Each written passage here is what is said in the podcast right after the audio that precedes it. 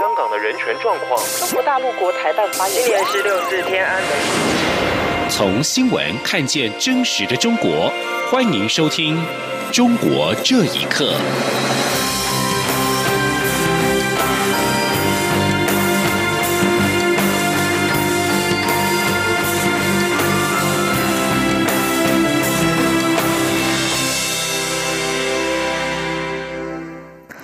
各位好，欢迎收听《中国这一刻》。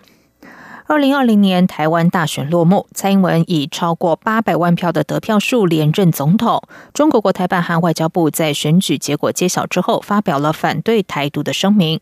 中国官媒新华社更称选举受到外部暗黑力量的操控。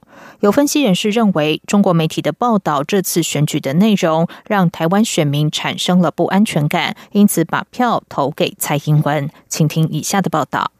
台湾总统大选结束，蔡英文总统高票连任。美国国务卿蓬佩奥在选举结束之后发出祝贺声明，文中称蔡英文为总统。多国政要也发出声明表示祝贺。对此，中国外交部发言人耿爽则表示，中方对此表示强烈不满和坚决反对。他说，无论台湾局势如何变化，中国政府坚持一个中国原则，反对台独。选前，包括人民日报、海外网将蔡英文政府对农民和夜市发放的补助说成是大撒币。中共党报《环球时报》发表社评认为，民进党当局利用香港局势煽动对大陆的各种误读，并且认为此次选举不符合西式选举体制下通常的政党斗争规律。中国宪政学者陈永苗接受美国之音访问时指出。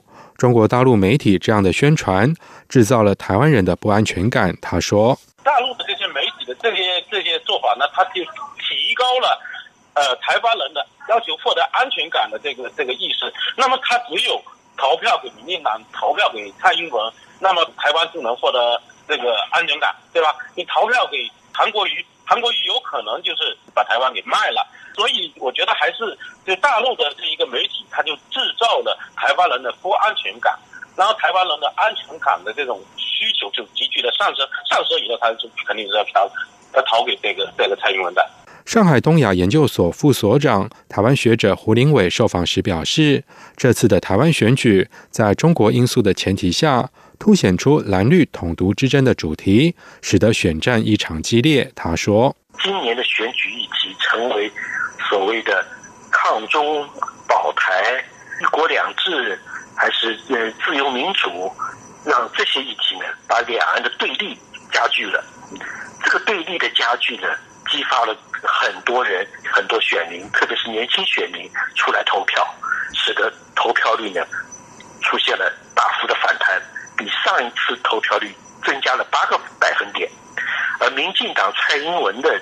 呃，得票数呢也冲到了一个前所未有的一个新高。胡林伟指出，这次选举的议题从早期逐步回归社会发展、回归理性，转变成主权统独的问题，是这一次选举当中值得思考研究的一个议题。以上新闻由央广整理报道。而蔡英文总统获得连任，对此荷兰的多家媒体报道认为，反中大获全胜对北京是羞辱。预估蔡总统将延续四年来的平衡政策，捍卫台湾，但避免激怒中国。民众报报道，蔡总统以反对中国干涉的言论再次大获全胜，这项结果对北京来说是个羞辱。北京当局试图加强控制台湾，但是效果适得其反。路特丹商报则是报道，蔡总统连任之后，中国政府可能会进一步加大对台湾施压。报道指出，蔡总统第一任四年内，北京夺走了台湾七个邦交国，预估他未来四年将尽全力延续过去四年的平衡政策，也就是捍卫台湾民主，但避免激怒中国。而意大利的多家媒体解读台湾大选结果使中国难堪。罗马智慧大学研究员杜允士接受法新社访问时表示，北京可能因此策动台湾友邦报复性断交，首要目标可能是叫停。而南韩的朝鲜日报今天报道，香港民众反送中示威之后，蔡英文总统的支持率急剧上升。为了不使台湾沦为香港，大批海外留学生返乡投票。蔡总统的得票率创下历史新高，顺利连任。香港反送中示威点燃了台湾的反中舆论，而蔡总统大选中连任的最大功臣就是中华人民共和国的主席习近平。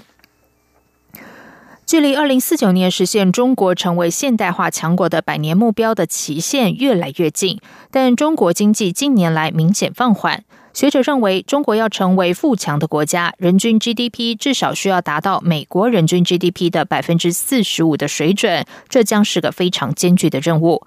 此外，还有国企的改革以及老龄化造成的劳工减少问题。请听以下的报道。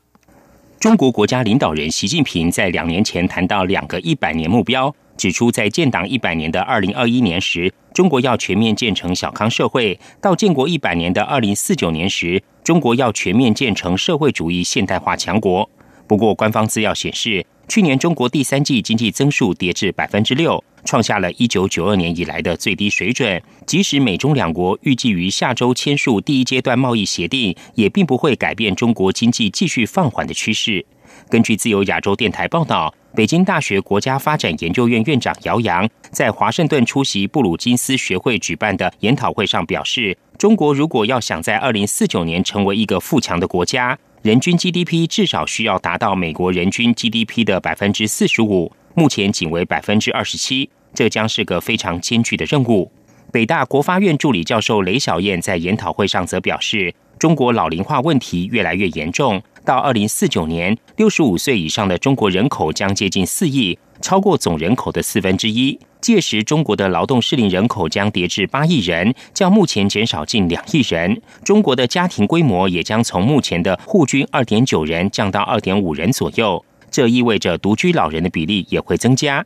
雷小燕指出，人口老龄化注定会对中国经济造成多重冲击。雷小燕说：“The reduction in the working age population，中国劳动适龄人口的下降以及老龄化的加深，将会增加劳动力成本，削减利润率，还可能会削减储蓄率和投资率。And contraction of profit margin, and also it may lower the rates of savings and investment.”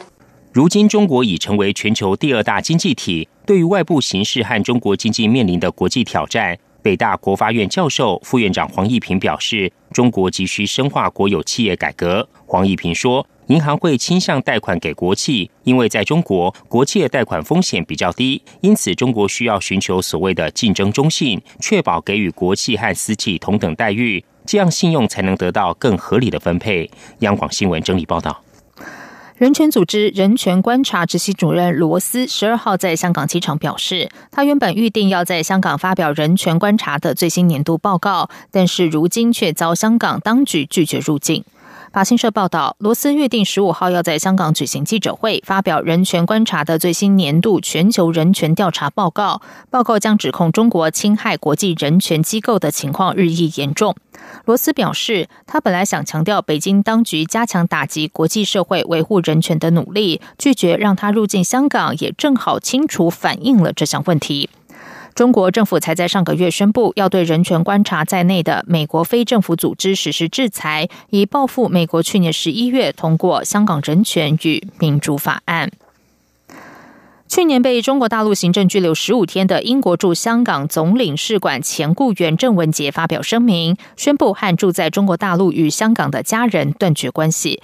他说：“发生在自己身上的是政治事件，为了良心决意披露真相，但是为了家人的平静，只能够划清界限。”请听以下的报道。郑文杰九号晚上在个人社交账户发表声明，宣布与在香港以及中国大陆的家属断绝一切关系，并且致歉。他说自己的言行跟家属全无关系，衷心希望他们可以不被骚扰，过上平静的生活。郑文杰接受大纪元专访时表示。在中国大陆的遭遇促使他下定决心。他说：佢当时审讯嘅时候，亦都明确地话我知佢哋即系知道我屋企人啦。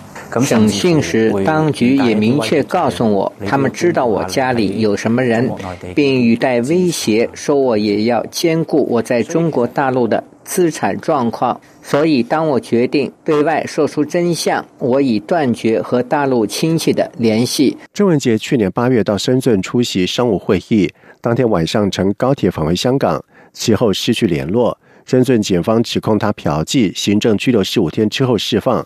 他透露，获释之后，他到香港警署销案时，被来自中国大陆的人跟踪。郑文杰日前接受英国广播公司采访时表示，在被拘留期间，曾经被严刑逼供。中国当局希望从他的口中得知英国在香港示威活动的角色，向示威者提供什么支援。报道播出一天，深圳罗湖警方提供了两条有关郑文杰承认嫖娼以及忏悔的片段。郑文杰一直没有明确表示自己是否嫖妓。他说：“北京一直想把事情定性为嫖娼案，但是在他眼里，这是一件政治事件。”同时，他指出，被释放之后，他可以保持沉默，但是在被拘留期间，看到不同的示威者，一些认识的朋友也被失踪。如果他不发声，这些人可能就此消失。目前，郑文杰在英国拘留。根据了解，英国方面为他提供为期两年的工作签证。他在专访当中也表示，希望日后可以长期在当地生活。央广新闻整理报道。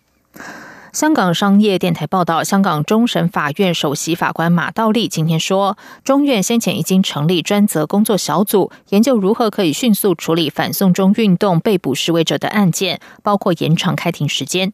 从去年六月至今，香港警方逮捕了大约七千名的示威者，大量案件积压，等待审讯。报道引述马道立说，法院方面在致力迅速处理案件的同时，也必须确保公平审讯。马道利并指出，享有权利及自由的同时是负有责任的，这是公益概念的重点所在。享有或坚持个人权利，不能成为损害他人人身安全、财产或使用暴力的借口。他说，《基本法》和《人权法案》列明，港人享有言论自由以及结社、集会、游行和示威自由。过去七个月有很多行使这些自由的情况，但行使这些权利需要有限制。